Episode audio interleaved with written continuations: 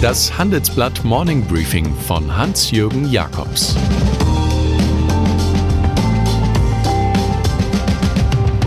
Guten Morgen allerseits. Heute ist Mittwoch, der 23. Oktober, und das sind heute unsere Themen. Verlierer hält Boris Johnson. Aufstand gegen Huawei, Aufstand gegen Merkel. Die Glühbirne war sein Schicksal. Im Folgenden hören Sie eine kurze werbliche Einspielung. Danach geht es mit dem Morning Briefing weiter. Refinitiv, der globale Anbieter für die Finanzmärkte mit offener Datenplattform und modernsten Technologien. Refinitiv ermöglicht effizienten Handel, erfolgreiche und nachhaltige Anlageentscheidungen sowie die Bekämpfung von Finanzkriminalität. Refinitiv, Data is just the beginning. Brexit. Was List verborgen, wird ans Licht gebracht. Wer Fehler schminkt, wird einst mit Spott verlacht. So wie bei King Lear von Shakespeare geht es dem britischen Premier Boris Johnson. Erst war er Sieger, weil das Unterhaus mit 329 zu 299 den Rechtsrahmen für den EU-Austritt Großbritanniens im Grundsatz billigte. Doch dann war er im nächsten Moment schon wieder Verlierer, weil die Abgeordneten gegen seinen weiteren Brexit-Zeitplan votierten. Der Plan mit Deadline 31. Oktober, acht Tage von heute entfernt, ist damit im Dead End gelandet. Ein Sackgassenprojekt. Johnson kündigt an, seinen Brexit-Deal auf Eis zu legen. Jetzt redet er mit der EU über Fristverlängerung und über einen ungeregelten Austritt. USA. Vergleiche sind bekanntlich Glückssache. Aber wenn ein weißer mit Privilegien aufgewachsener Präsident beim morgendlichen Tweet-Ritual behauptet, er werde gelüncht, so scheint doch eine Art Synapsenproblem vorzuliegen. Das Lünchen sah gestern so aus, dass Bill Taylor, Top-Diplomat der USA in der Ukraine, vor dem Kongress Brisantes bezeugte. Ihm sei gesagt worden, die Militärhilfe für die Ukraine werde zurückgehalten, um mehr Druck auf die Regierung in Kiew auszuüben. Sie sollte schließlich öffentlich Untersuchungen gegen das Umfeld von Hunter Biden ankündigen. Hunter Biden ist der Sohn des demokratischen Politikers Joe Biden, der als Präsidentschaftskandidat gegen Donald Trump antritt. Dieses Quid pro quo bringt den Präsidenten einem Impeachment näher. Hongkong das war es wohl für Carrie Lam mit der Regierungsverantwortung in Hongkong. Seit Monaten wird die einstige Kronkolonie und heutige Sonderverwaltungszone Chinas von teils gewaltsamen Protesten lahmgelegt. Lam fand keine Strategie dagegen. Nun erwägt die Zentralregierung in Peking offenbar, Lam durch einen temporären Regierungschef zu ersetzen. Das schreibt die Financial Times. Der Nachfolger soll bis März ernannt werden und dann die Restlaufzeit von Carrie Lambs Vertrag bis 2022 übernehmen. Europäische Zentralbank. Die weitere Karriere der Ökonomin Isabel Schnabel wird heute vom Bundeskabinett offiziell beschlossen. Schnabel wird im Direktorium der Europäischen Zentralbank die Knall auf Fall demissionierte Sabine Lautenschläger ersetzen. Die Bonner Wirtschaftsprofessorin war bislang eine von fünf Wirtschaftsweisen. In der Vergangenheit hat Schnabel die federleichte Geldpolitik der EZB partiell auch kritisiert, meistens aber die Institution aus dem Frankfurter Ostend verteidigt. Die Europäische Zentralbank werde in Deutschland ständig zum Sündenbock gemacht, beklagte sie jüngst im Handelsblatt-Interview. Das mit dem Sündenbock lag auch am unnahbaren Präsidenten Mario Draghi, der jetzt durch die wesentlich kommunikativere Christine Lagarde abgelöst wird. WeWork, wie der ins Bizarre gesteigerte amerikanische Techno-Erlösungskapitalismus funktioniert, das zeigt der Fall WeWork. Gründer Adam Neumann hat den Wert des Bürovermieters innerhalb weniger Monate von märchenhaften, spekulativen 47 Milliarden Dollar auf 8 Milliarden Dollar geschrottet. Dann nach dem Aufdecken von Horrorverlusten den Börsengang vermasselt und zudem mit seinen Ego-Trips die Crew nachhaltig irritiert, und doch, er wird vom neuen Machthaber Softbank des Großinvestors Masayoshi Son mit Geld geradezu überhäuft. Eine Milliarde Dollar für seine Aktien, 500 Millionen Kredit, 185 Millionen Beratergebühr. Nichtleistung muss sich lohnen, ist das neue erste Gesetz in diesem System. Nike. Erst kommen die Skandale, dann der Rücktritt und schließlich die PR-Erklärung.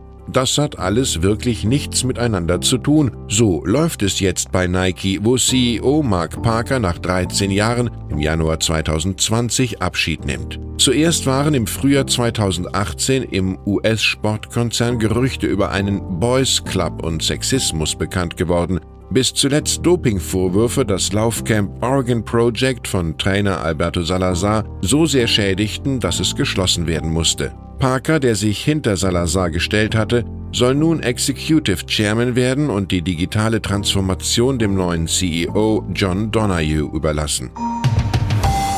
Deutschland. Wenn Angela Merkel so richtig Leadership beweisen will, wird es heikel. Im Spionagestreit um Chinas Tech-Musterknaben Huawei hatte die Kanzlerin darauf hingewirkt, dass der Konzern aus Shenzhen Zugang zum deutschen 5G-Netz findet, andererseits aber seine Komponenten technisch prüfen lassen muss. Gegen diesen Kompromiss per Verwaltungsweg formiert sich in Merkels Partei Widerstand.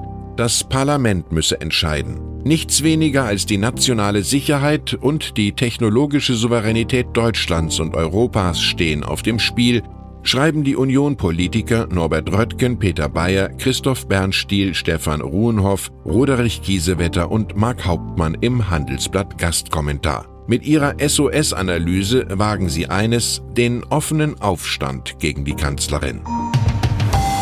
Wie eine deutsche Rettung vor Amazon Echo und Google Home. So erschien der Plan der Telekom, einen eigenen smarten Lautsprecher mit hohem Datenschutz zu lancieren. Doch Hamburgs Datenschützer Johannes Kaspar und die Verbraucherzentrale Bundesverband sehen Mängel im Umgang mit Nutzerdaten.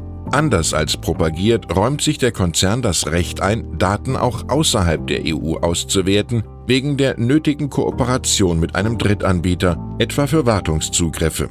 Das rügen die Experten im Handelsblatt ebenso wie die Telekom-Regelung, dass Nutzer aktiv einer Datenverwertung widersprechen müssen. Datenschützer Kaspar argumentiert, bei so sensiblen Daten sollte der Konzern seine Nutzer aktiv um Erlaubnis fragen. Oetker. In früheren Jahren strahlte das Bankhaus Lampe in seiner Gediegenheit einen ähnlichen Glanz aus wie das Brenners in Baden-Baden oder das Hotel du Cap Eden Rock in Antibes. Alles Assets der Puddingpulverdynastie Oetker. Doch die Geschäfte der 1852 gegründeten Privatbank liefen zuletzt immer schleppender und die Oetkers sind in einem Familienkrieg gefangen. So kommt es, dass Chinas Warren Buffett-Verschnitt Fosun oder die Batman Bank ABN Amro nun für Lampe bieten. Stets ein wenig im Hintertreffen gegen Bankpatron Philippe Odo von Odo BHF, der wohl Favorit ist. Die Oetkers beten die Standardformulierung für solche Fälle herunter, sehr frühes Stadium, alle Optionen werden geprüft. Der kolportierte Kaufpreis von 200 Millionen bis 300 Millionen Euro wird erst recht mit einem vornehmen Schweigen kommentiert. Porsche. Zum Autounternehmen gehören über die Tochter Porsche Design auch Uhren, Taschen, Brillen, Schuhe, Accessoires. Mein Kollege Thomas Thuma diskutiert am Donnerstag in Hamburg mit CEO Jan Becker und CDO Roland Heile über den Mythos von Kultmarken, das Erschaffen neuer Ikonen und das Design von morgen. Wenn Sie live dabei sein und mitdiskutieren wollen, schreiben Sie mir an jakobs at morningbriefing.de. Ich konnte eine Handvoll Tickets für Sie reservieren. Das Los entscheidet. Und dann ist da noch der Lichtkünstler Ingo Maurer, dessen erste Leuchte Balb ihn 1966 gleich berühmt machte. Seine ungewöhnlichen Objekte und Installationen fanden den Weg in die größten Museen. Und wer in München lebt, wird gleich in drei U-Bahnhöfen mit seinem außergewöhnlichen Lichtdesign konfrontiert. Am vorigen Montag ist der Mann, der unser Leben erhellte, im Alter von 87 Jahren in München gestorben. Über das Ende seiner großen Liebe, der Glühbirne, sei er nicht wirklich hinweggekommen. Das hat Maurer erst im April melancholisch verkündet. Der glühende Wolframdraht war das letzte Feuer, das wir hatten.